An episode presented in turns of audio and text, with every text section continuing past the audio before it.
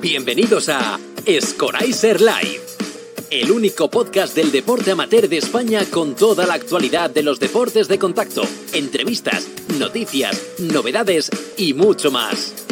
Presentado por Clara Rodríguez, Ibao Mesa, Scoraiser Live, por y para los deportistas aficionados del deporte amateur. ¿Empezamos? Hola, Clarita. Hola, Bau. Te pones ahí con el dedo así cuando dicen tu nombre que ya no sales. Que está grabado ahora. Que no sales, que no tienes la camarita ahora puesta. Bueno, a lo mejor hablamos con Carmen para que te ponga. Eso. Estás tú ahí mientras. ¿Qué pasa? ¿Cómo llevar Halloween? Eh, bueno, tú semana, sabes, todavía, todavía, hasta la semana que viene no, pero vamos, yo fantasma soy siempre, ¿no? Que ya no estamos en Twitch, que estamos en YouTube. Sí, ya. Acordaros todos, ¿eh? Ahora nos sacan recortadas así en TikTok, súper guay. Sí, una semana antes. Así, esos hacerlo adelante, y está, parecemos que salimos las noticias. Los martes, Somos como la, Ana- la Ana Rosa Quintana. los martes a las 10, ¿eh? Que no se nos olvide. Bueno, Bau, cuéntame, porque hoy, hoy está Bueno, guay, hoy está a ver, guay. a ver. Bueno, ¿qué, ¿qué quieres estar este- hoy? Tenemos para elegir, ¿eh? Tenemos Hoy- lucha, tenemos grappling, tenemos jiu-jitsu, tenemos combat jiu-jitsu, tenemos sound. O- hoy nos van a pegar. Hoy- Menos mal que nos tenemos unos pocos de kilómetros, si no nos pegan. no, no nos pegan porque el MMA... Voy a poner un poquito la cámara para acá, no, para acá, para acá. para. No, el MMA son caricias nada más. Sí, pero los que cuando salen de las aulas te dan abracitos. Eso ¿No has visto sí. que se pegan una manta de palo y después al final se Pero tú y yo somos tan valientes que lo entrenamos todo, así Mira, que. escúchame, yo lo he dicho muchas veces. La primera vez que entré en una jaula, solo, me salí muerto de miedo. Yo la primera vez que entré a arbitrar una jaula mm, me hice caca. Sí, sí. No sí. literal, pero me hice caca. Bueno, pues tenemos a, a dos figuritas. ¿eh? Sí, tenemos a Pupila y Maestro. Venga, dale tú, dale tú, que además ha estado, ha- hace poquito has estado con ellos en, en Ah, un curso. sí, con ella, con Con ella, con él no, con ella. Eh, bueno, tra- traemos, bueno, pero ¿les damos paso o los presentamos primero?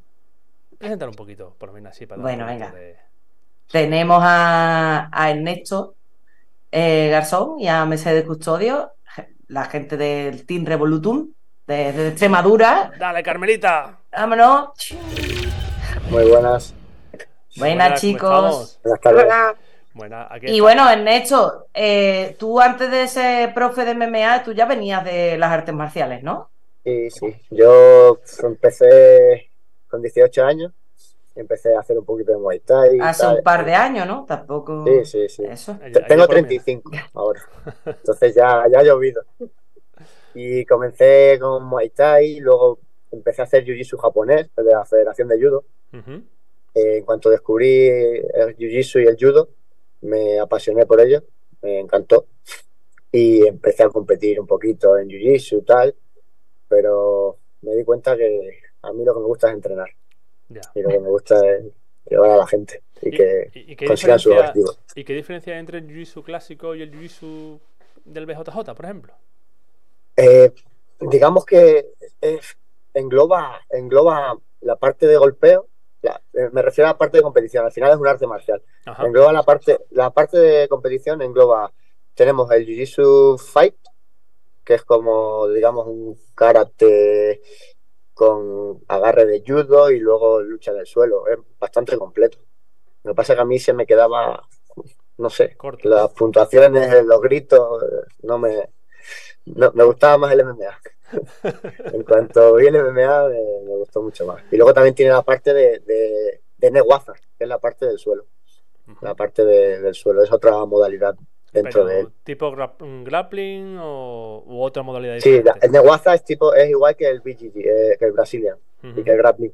Vale, vale, perfecto. Yo siempre voy, porque por si el vídeo hay gente que no lo ve, que sepamos de, de qué estamos hablando, porque hay tantos nombres, tantas nomenclaturas que muchas veces la gente que estamos incluso dentro nos vamos Sí. perdiendo, ¿no?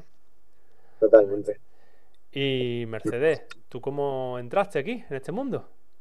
Pues yo un poco de casualidad más bien. bueno, empecé a entrenar aquí en el gimnasio, pero a entrenar en sala normal. Y siempre lo veía desde fuera hacer MMA y empezaron mis primos a hacer MMA y, y entre Ernesto aquí y mis primos me empezaron, venga Mercedes, pruébalo, que seguro que te gusta. Vimos, vimos cualidades en ello. Y al final me convencieron. Y, y entré a la primera clase y creo que no he vuelto a salir. Vas a salir de la jaula.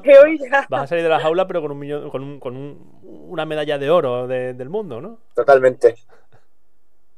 que además, bueno, hay que adelantarlo. La vamos a tener este año en el Campeonato del Mundo otra vez, después del año pasado. Y tanto Ernesto como yo estamos seguros que va a venir cargadita de metal.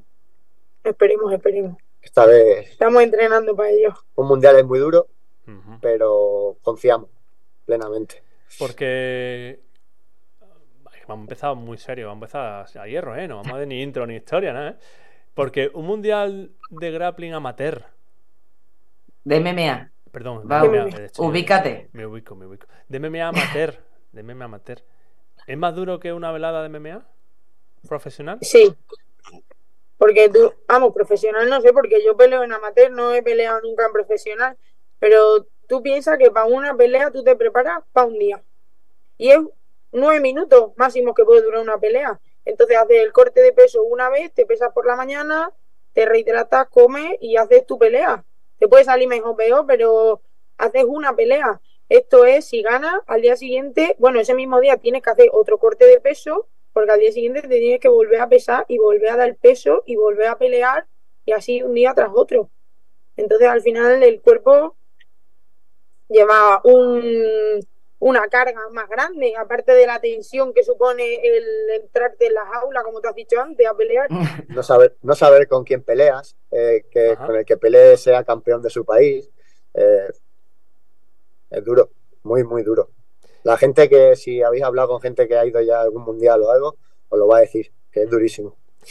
Y, y esta, esta pregunta, más que, a- más que a Mercedes, en- en- porque la, me- la femenina tiene menos peleas en España, ¿no? Va más un poco hacia Enrique. Y un campeonato de España. Ernesto. Ernesto, perdona. Yo hoy, hoy estoy estupendo, ¿eh? Marte, tío. Es que es Marte. que, Ernesto, eh, un campeonato del mundo de MMA es más difícil que un campeonato de España de un MMA, MMA que se hace en una jornada. Mm, No, en no cuanto difícil. a dureza, En cuanto a en dureza, cuanto a no, du- no, a, no a nivel. opinión. No a nivel. sí, en cuanto a dureza, te diría que no. Que un No. campeonato de España es más duro. Pero en cuanto a desgaste psicológico y, y nivel de peleas, aunque aquí el, el nivel es altísimo ya, pero en cuanto a nivel de pelea, eh, yo creo que, que el, el IMAF es más duro el nivel de pelea. Pero el nivel psicológico y de desgaste y tal en un campeonato de España es mortal. Son cuatro, tres, cuatro, cinco máximo. No, no yo creo que lleguen a cinco, pero cuatro peleas en un día, eso es una locura. Eso siempre lo hablamos en los campeonatos, cuando vamos a europeos, cuando vamos a mundial, cuando estamos juntos al equipo, siempre decimos, ¿qué miedo tenemos si nos estamos pegando en un campeonato de España cuatro peleas el mismo día? Y esta gente no sabe lo que es eso. Totalmente. Entonces, sí, durísimo. Wow. Mm. Bueno, y Bueno, vosotros estáis, porque hemos hablado del, del Mundial de Mercedes, pero vosotros en el equipo vais dos o tres al Mundial. Dos mínimos, ¿no? Sí, Que son. Mercedes y, y tu primo, ¿verdad, Manuel? Sí, mi primo Manuel. sí. Van ellos, yo vi como entrenador también, y pero ellos dos van. Así que, muy bien. Y después tenéis gente ya peleando, bueno, peleando, por ejemplo, tenéis a, a José, ¿no? En, en WoW, que es Ojo. número uno de su peso. Tenéis, Sí. bueno, Mercedes están por ahí. Yo ya vi ayer que estaban ahí hablando de que Mercedes quieren que se pegue con no sé quién o por ahí Con también. sea, con que sea. No tiene suficiente con el mundial, con los campeonatos de España, que, que además quiere seguir peleando, ¿no? Y bueno, y este verano habéis tenido una cosita chula por ahí, ¿no? Que tuvimos nosotros a, a nuestra gente allí en, en Sí, sí. Plasencia, puede ser. En, Fue en el Valle de Jerte. en el Valle, en el Valle de Jerez. En Navaconcejo, en mi pueblo. ¿Cómo fue Y eso? Cuéntame. Fue la, la segunda edición del torneo. Hacemos todos los veranos un torneo, se llama. Torneo Revolutum. Raro, ¿no? Y, y nada, es un torneo que al final está le está gustando mucho a la gente porque viene gente de toda España y hacemos un hacemos peleas sueltas para gente que quiera debutar y tal y luego hacemos un torneo a cuatro a cuatro torneo de por cuatro y, y ponemos un- bastantes premios y ahora ya estamos incluyendo los cinturones. Al final, aunque no sea un torneo, tampoco es algo muy eso, pero a, la- a los chavales los motiva que pelear por un cinturón de ganar el torneo, así que está, está bien y a la gente tuvo bastante, la gente le gustó bastante y tuvo mucho público y vamos, eh, David estuvo allí y, y seguro que le gustó mucho. Sí, nuestro David se pasó allí un fin de semana por la, y además también por la, la zona que es magnífica, el, Valle de. Jersey, eh, ¿cómo se llama? La, lo del demonio, ¿no? La, la- la- La garganta de los infiernos, infierno, que, que- que una- un, río chulísimo con unas pozas impresionantes. Y fresquito y fresquito. Sobre todo. Vaya. Claro, fresquito. Además, el, el torneo lo hacemos en la Plaza de Toros, pero es una Plaza de Toros pequeña. Entonces, da un ambiente muy, muy. Está muy bien, está muy bien. Os animo a que vengáis la próxima vez y, y Creo que nos cogió a cada uno en una punta del mundo. Sí. A Bau en Italia, a mí en Jordania, así que por eso os mandamos a David y a Rafa, porque si Sí, no sí, habríamos sí. ido nosotros también. Pero estábamos cada uno en una punta del mundo. Bueno, en la segunda, la segunda edición de vuestro torneo, ¿vale? Y, y el Revolutum, entonces, tiene dos años, ¿no? Revolutum es un club. El torneo Revolutum sí. Y, el- y vuestro club, está prácticamente, ¿no? El club, el club tiene, no, el club tiene cuatro. Cuatro. Eh, Pero sois muy Es decir, jóvenes para tener tanto nivel de MMA. Empezamos, claro, empezamos en 2019. Yo venía de dar clase en Salamanca. Llevaba pues otros 3, 4 años dando clase en Salamanca. Pues como os comenté que había sacado, fue Raquel, la chica quedó subcampeona del mundo el año pasado en IMAF. Sí. Pues empezó conmigo, debutó conmigo. Y luego, cuando abrimos mi socio y yo el gimnasio en Plasencia, comenzamos a dar las clases de, de MMA. Y a partir de ahí ya empezamos, pues eso. Yo siempre me, me pongo un me, me- digamos que me pongo para hacerlo a largo plazo, es decir, que no me precipito con los chavales.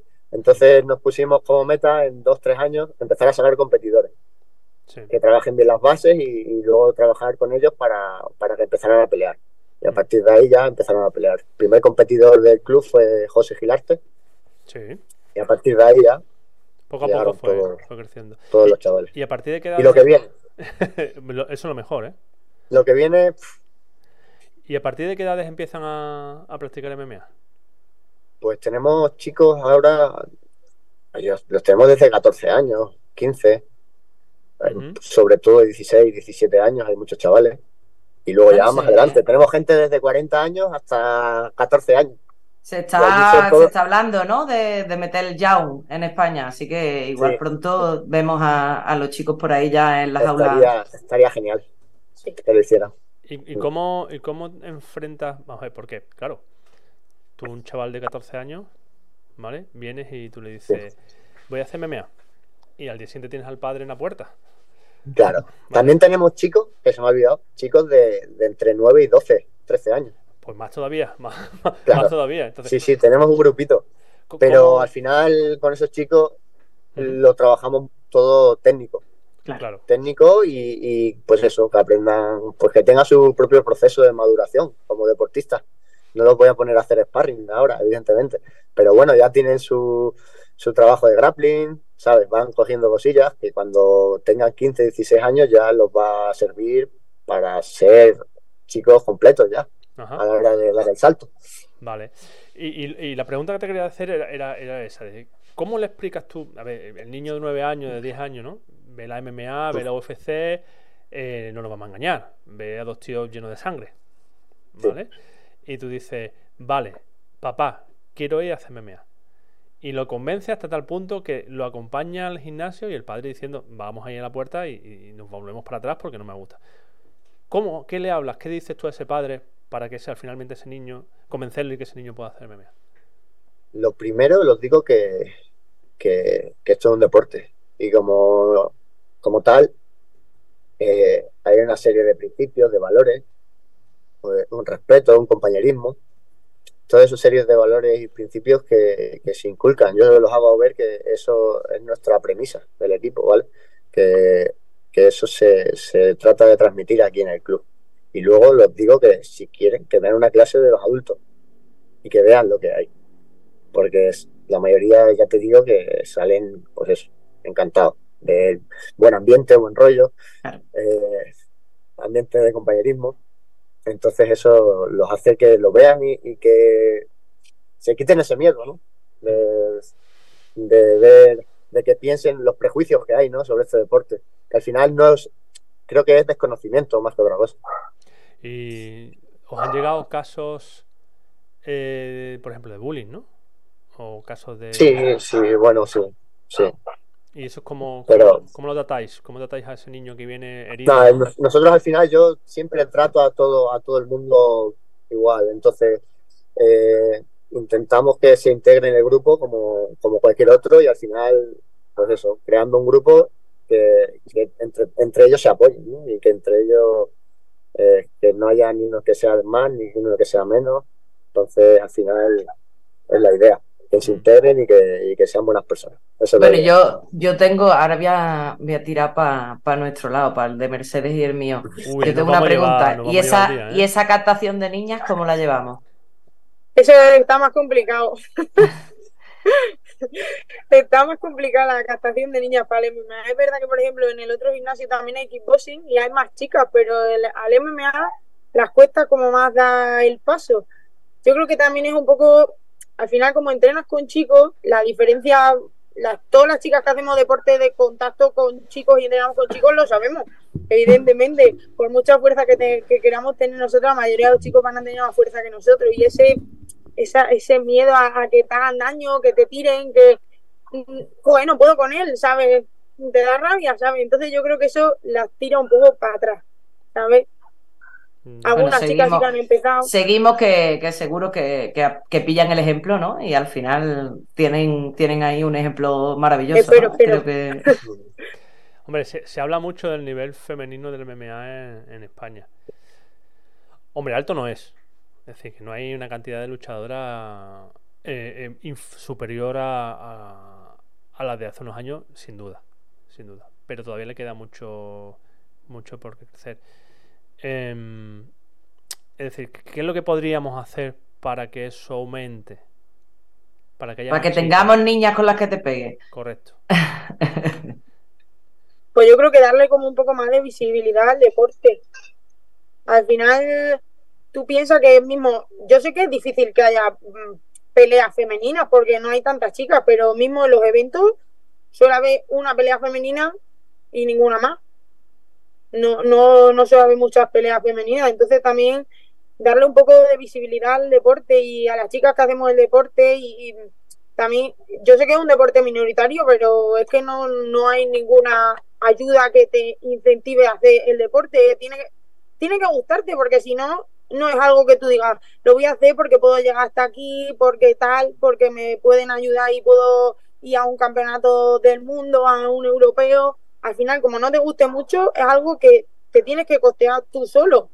Hmm. Y entonces, aparte de que no hay mucha visibilidad, que no, que las, las chicas no, no suelen fijarse tanto en estos deportes. Es verdad que hay algunas que tienen inquietudes así más de lucha, pero las chicas suelen practicar otros deportes.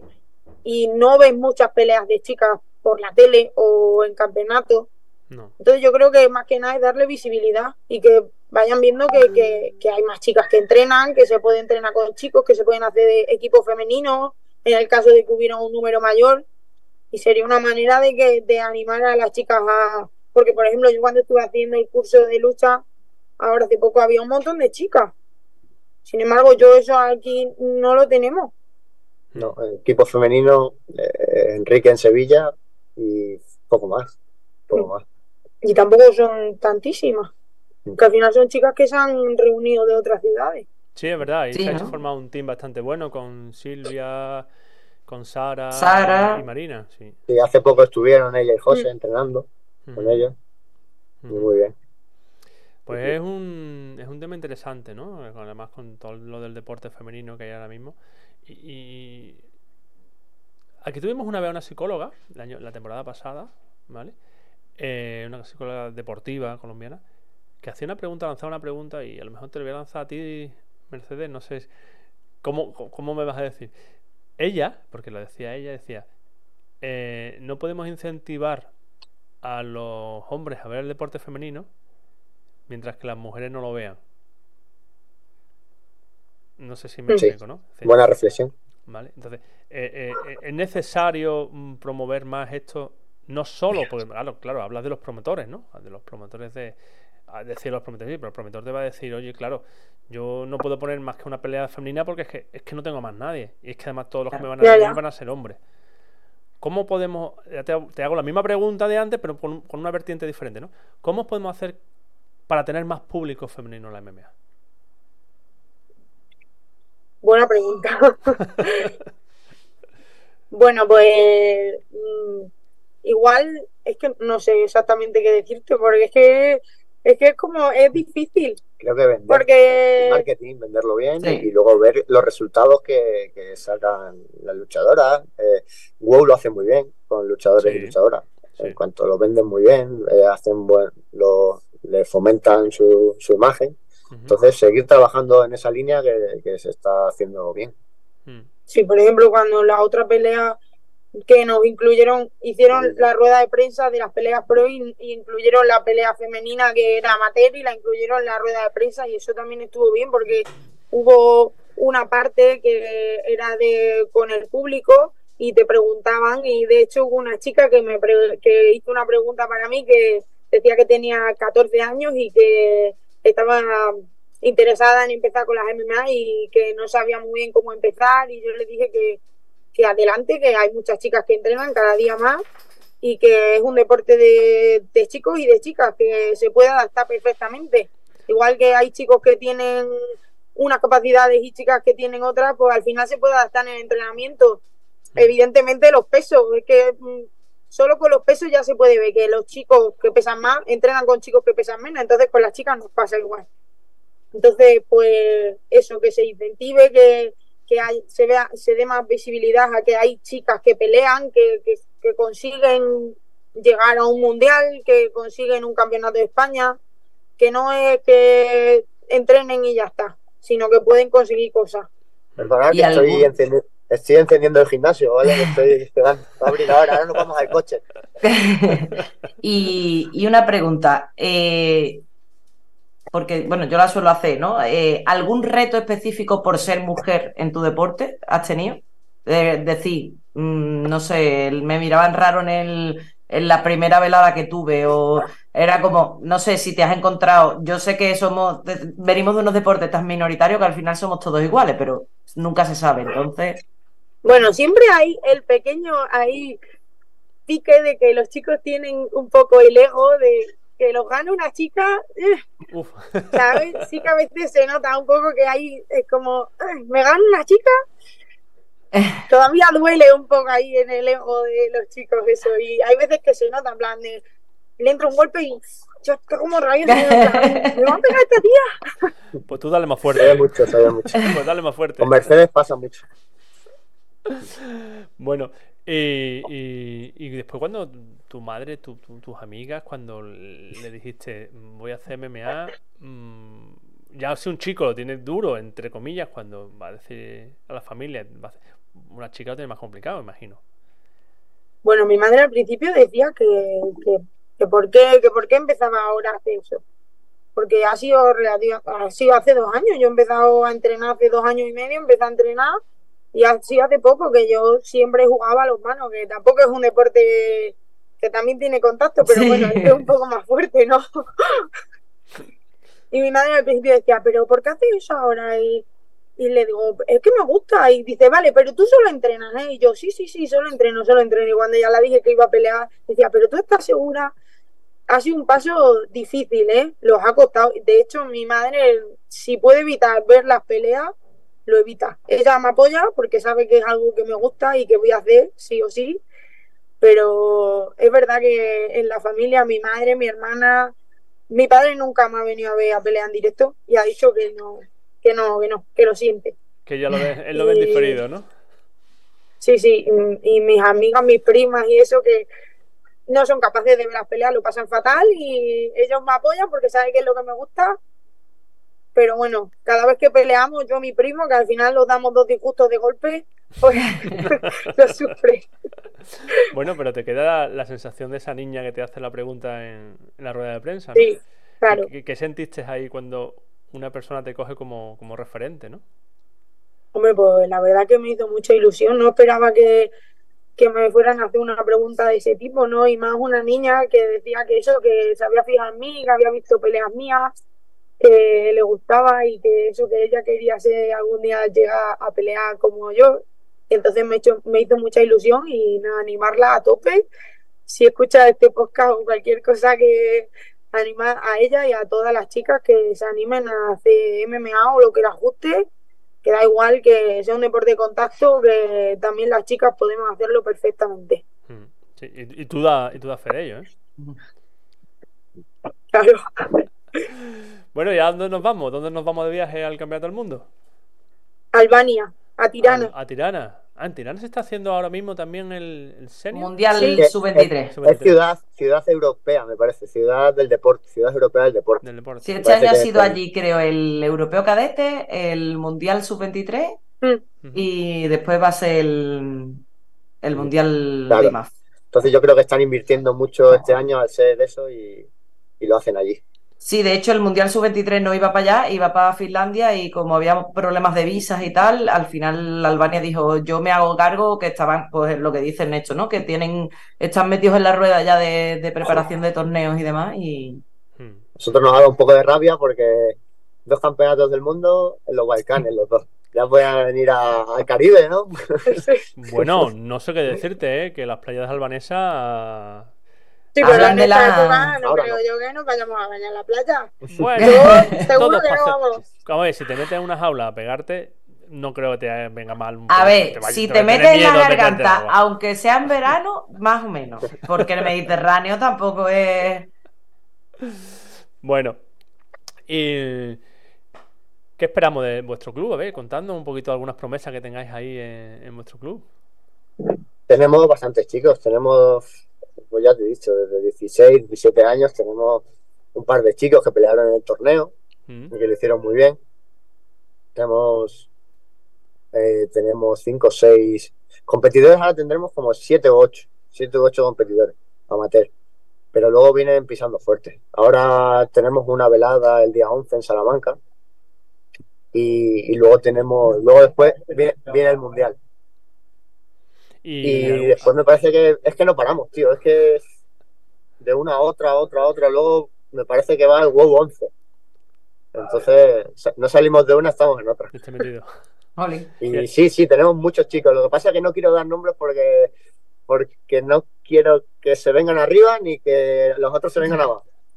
Entonces, todos son muy buenos. Todos son muy, muy buenos. Bueno, la verdad es que Extremadura ha pegado un subidón importante Sí, sí, en, sí. en MMA. ¿Cómo habéis quedado este año Yo- Campeonato de España? Hemos, por, por, sele- por esto, por selecciones, por comunidades, me parece que este año hemos quedado, el año pasado quedamos subcampeones, este año hemos quedado cuarto. Cuarto. Y por club hemos quedado campeones. Mm. Lleváis ya dos años, ¿no? Sí, sí, hacemos Circus Revolutum, somos el equipo, y sí, hemos sacado bastantes medallas y, la verdad que muy bien. Muy ¿Y, bien. y- y y. Circus Revolutum es- tiene algo que ver con el Circus antiguo? Sí, somos, eh, peleamos juntos, siempre. Ajá. Siempre hacemos concentraciones juntos y vamos peleando juntos. Porque empezasteis el, club básicamente los dos juntos, claro. Claro, empezamos de. Él, él lleva bastante más tiempo, Irra, lleva mucho más tiempo, y yo empecé siendo delegación, y ahora somos club amigos, y siempre vamos juntos a todos los lados. Entonces, ¿cómo vamos a pelear entre nosotros? Si ver- somos amigos. ver una concentración vuestra tiene que ser un, un placer, ¿no? Muy, muy buena, muy buena. Una somanta hostias, como tú veas. nos lo pasamos muy bien. Las dos cosas. Un día, Sí, a ver sí. si hacemos algún streaming desde, desde una concentración del circo y de Revolutum, ¿eh? Tiene que ser Sí, sí, además estamos, ya, ya planteamos la semana pasada de hacer cositas en directo y tenemos que ir planteándolo ya ahora que es todo Pues, que estamos es haciendo que- grabado y tal. Es algo que os va a gustar.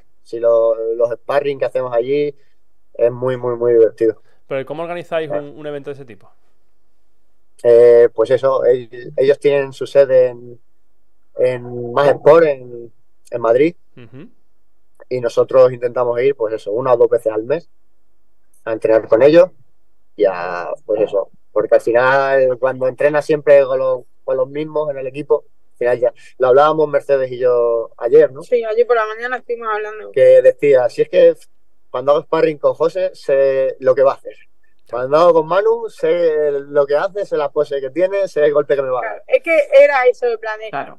Que sí que me, me pueden ganar porque, joder, que son mejores que yo, ¿no? Pero yo ya cuando los veo colocados ya los veo, ya sé qué golpe van a ganarme, ¿sabes? Entonces al final, como entrenas todos los días con ellos y estás tanto con ellos, porque aparte de lo bueno de nuestro club, yo creo que lo que ha dicho Andrés Ernesto, que aparte de ser compañeros de entrenamiento, somos como una familia, somos amigos. O sea, nosotros fuera de los entrenamientos quedamos para comer. Eh, si necesita algo uno, ahí está. Yo creo que eso es clave para Y que- entonces, para al final nos conocemos en todos los aspectos. Es que ya hasta las caras. Hasta Creo que es clave para que el equipo esté, esté progresando bien. Es eso, es eh, que no hay, no hay egos en el equipo. Es decir, somos todos iguales. Siempre yo intento inculcar eso también, que seamos todos iguales, desde el entrenador, eh, luchadores, eh, quien no compite, que ayuda a lo que sea, el, el equipo que viene a vernos, la gente que nos apoya. Yo siempre intento que todos seamos una, vamos, intentamos que sea una familia todos.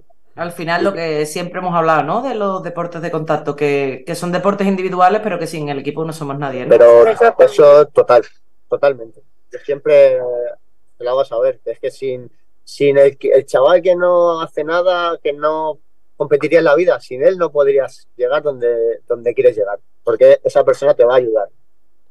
Sí. Bueno, contarme por último, ya nos queda poquito, contarme un poco cómo es vuestras dinámicas de entrenamiento, cómo, está- cómo preparáis vosotros, por ejemplo, ahora de cara a un campeonato de España, a un mundial, ¿cómo lo preparáis vosotros? Tanto, bueno, imagino que será Ernesto quien dirija un poco, ¿no? Esos entrenamientos, pero Sí, a mí me gusta trabajar por objetivos y en bloques, ¿vale? Dependiendo del, del periodo de temporada en el que estemos, pues vamos trabajando de un modo u otro. Ahora que queda un mes, queda un mes, pues ya, ya hemos asimilado el trabajo técnico. Ahora lo que vamos a hacer es mucho combate, eh, combate suave, ¿vale? Haremos algún sparring un poquito más duro, pero ya muy poco. Y, y repeticiones, repeticiones, repeticiones, repeticiones, ir asimilando las cosas. Y luego a medida que se vaya acercando, pues ya hacemos una carga de trabajo y ya cuando esté cerca hacemos una descarga de trabajo para llegar al mejor punto posible a, a la competición. Eh, teniendo en cuenta el corte de peso, teniendo en cuenta todo. Pero vamos, yo creo que esta es la cita siempre más importante, el ir a europeos y a mundiales. Entonces yo creo que llegaremos en nuestro mejor punto. Sí. ¿Y de sponsors cómo andáis? ¿Perdón? ¿De sponsors cómo andáis? Bien, siempre nos mira, por ejemplo, para, para el torneo nos apoyan muchísimo, nos apoyan muchísimo. Ahora para, para el mundial, eh, ellos sobre todo son los que los que buscan lo- los sponsors y bien, ¿no? Yo creo que habéis sacado, sobre todo tu primo ha sacado Sí, bastante. mi primo sí, porque sí. tiene un palique que no vea. Entonces sí, sí, ha conseguido pues eso, que le ayuden para, para el mundial. Y, y Mercedes, tú, que tú que has vivido eso ahora de cerca, ahora mismo, si no lo estás viviendo ahora, lo, lo has vivido. ¿Cómo te planificas el- la búsqueda de sponsor? ¿Cómo lo haces? ¿Cómo- Pero no te oigo bien. Hola. Eh, sí. A ver, ahora. Dime. Ahora que estás tú con el tema de buscando sponsor y tal, ¿cómo te lo has planificado? ¿Cómo te organizas buscar sponsores? A ver, yo la verdad que no he buscado mucho porque la verdad que me da un poco de de, De- de, vergüenza, cosas, de vergüenza. pedirle dinero a la gente para hacer algo que en verdad que yo hago porque quiero.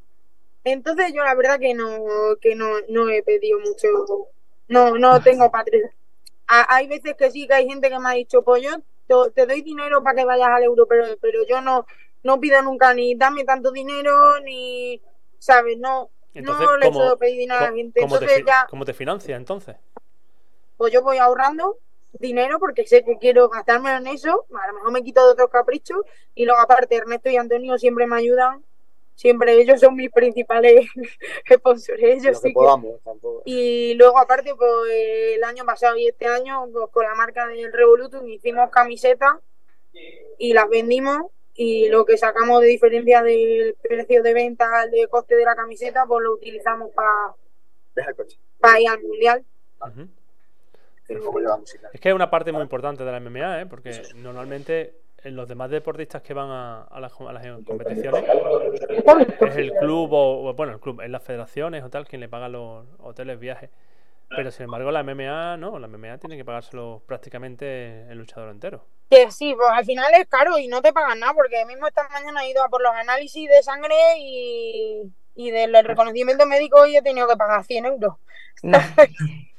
¿Y qué te piden? ¿Un reconocimiento de sangre? Eso no lo, escu- no lo había escuchado yo porque... Una serología Al completa, ¿no?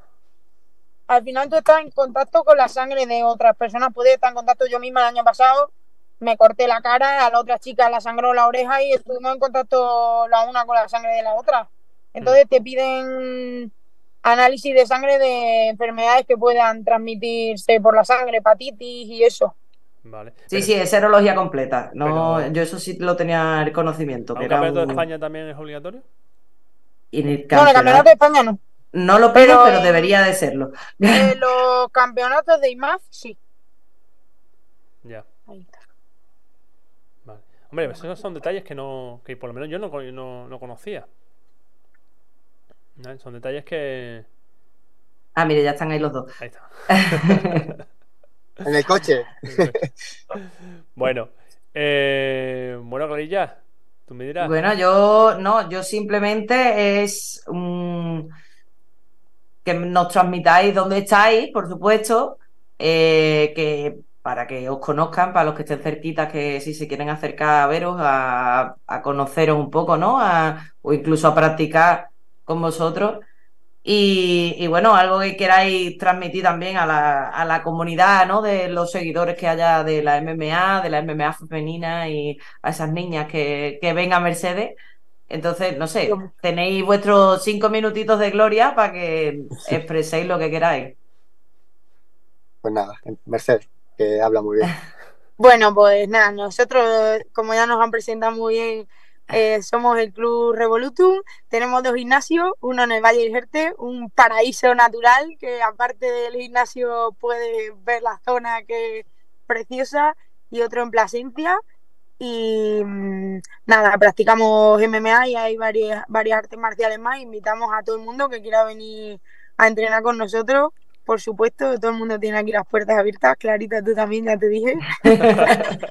Y Que te quiere pegar, nada, Clara, que te a quiere pegar. todas las chicas que quieran hacer deportes de contacto, que se animen, que estamos aquí, que venimos pisando fuerte y que suba el nivel, que es lo que al final lo que quiere una competidora es tener eh, más gente para competir y, y para saber, porque siempre, como dice Ernesto, para ser la mejor hay que pelearse con los mejores. Claro. Así que para pelear y tener más peleas, las máximas posibles, para luego llegar a los campeonatos del mundo y que no te pille nada por sorpresa. Y para dar el salto a pro y ser la mejor. Bueno, eso, para que podamos ir a verla a la UFC. eso de Ojalá. dar el salto a pro. ¿Eso cómo va? Pues cuando veamos que hay la madurez suficiente a la hora de pelear y que pues ahí es cuando se da. Mientras estemos cómodos en amateur y tengamos objetivos que cumplir, seguiremos, seguiremos con todos los chavales. Al final trabajamos por, yo siempre, lo dice, lo dice Isra, lo dice mucho, las camadas de, de competidores, ¿no? Al final, nosotros estamos en nuestra primera camada de luchadores. Hemos empezado desde cero y ya nos comentan el salto a pro muchas veces, porque ya José tiene 20 peleas, Mercedes tiene 14 o 13 o 14 peleas. Entonces, todavía no es el momento. Tenemos que conseguir nuestro objetivo y el tiempo ya, ya lo dirá. Me Ya campeonato, lo campeonato del mundo, seguro. Hay que Seguro. intentarlo, sí. Espero que sí. Hombre, ya Yo voy a entrenar lo más duro posible para llegar allí y, y que no se quede nada en el tintero. Sea lo que sea, pero siempre dándolo todo. Bueno, pues te animamos, ¿eh? Te- te estamos ahí, aunque estemos, no vayamos a Albania, pero desde aquí te animamos para que... Sí, hombre.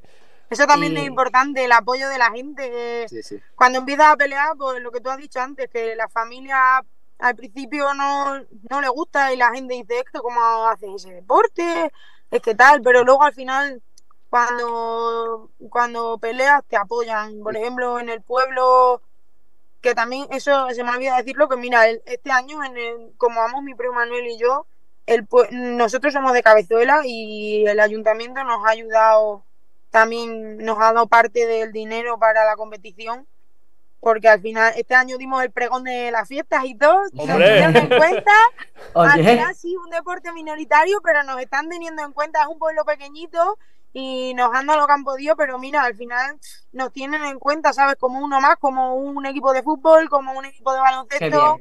Aquí, Y aquí en el Valle, que eso agradecer en el. Valle no tenemos ninguna queja, porque igual, para el torneo, el ayuntamiento, su pueblo y el mío están a tres kilómetros. Ajá. Y tanto uno como otro siempre están, no, se- están a nuestra disposición. Se Sí, muy la bien verdad que la gente se vuelca totalmente. Qué bien. Encima, como al final te conoce todo el mundo, te, todo el mundo te anima, te... muy bien. y eso también es de agradecer. Hombre, y además eh, eh, ser el pregonero de tu pueblo de la fiesta Hombre, eh, es el plus máximo. mi abuelo, Hombre. a su- mis abuelos estaban orgullosísimos, que lo disfrutaron más que nosotros. Pues bueno, chicos, pues yo sé que ya tenéis ahí el gimnasio funcionando, que tenéis que irse a dar clase, no os queremos molestar mucho más. Y nada, mandaros muchísima fuerza, porque la suerte es para los cobardes, no, no la necesitáis. Entonces, muchísima fuerza, muchísimo ánimo. Y, y bueno, estaremos aquí tifando, como dice Bau, desde, desde Sevilla, cuando estéis allí en Albania, ¿no? Y, y bueno, eso estaba claro, porque además yo se lo dije a Mercedes, que no me iba a perder la pelea No, no, las que fueran. Así que ninguna. Muchas gracias a vosotros por la entrevista. espero tener que verla un montón, un montón. Tener que ver todos los días. días. Sí, todos los días. Uf, tengo que ver otra vez pelea. Uf, otra pelea. tira, qué pesada. Sí. Bueno, señores, eso, agradeceros, agradeceros la entrevista y la difusión que hacéis a los deportes de contacto, a los deportes de la federación y, y es de agradecer que haya plataformas que, que se involucren como vosotros. muchas gracias. Sin ustedes no podríamos hacer nada. Eso os lo garantizamos. Bueno, Bueno, encantados chicos. Nos vemos, nos chicos. vemos. Nos Saludos. vemos, ¿eh? A ver si nos vemos pronto y venís a vernos. Venid a vernos que ya me da la dirección, ¿eh? bueno, Clara. Que Bueno, Bao. bien, ¿no? Vaya. Estoy deseando ya que sea el mundial, ¿eh? No, no, no lo vamos a pasar bien, no lo vamos a pasar sí, bien. Sí, sí, sí, sí. Yo creo que sí. Y además que, bueno, no solo por ella, ¿eh? O sea, que, es que España tiene un nivelazo de, de competidores. Sí, sí, llevamos un equipazo a- al mundial. Yo creo que vamos a ver buen pastel. Bueno, pues nada, seguimos, nos vemos, ¿no? Nos vamos a Halloween. Hasta la semana que viene. Nos vamos a la fiesta de Halloween. Bueno. Sí, ahora nos vamos a ir a la fiesta de Halloween. Esto en teoría se emitirá cuándo? Bueno, El martes. el martes. Adiós. Adiós. Adiós. Acabas de escuchar Scoracer Live, un podcast por y para los amantes del deporte de contacto. Para no perderte ningún episodio, síguenos y suscríbete. Puedes escucharnos en directo, en YouTube en Scoracer.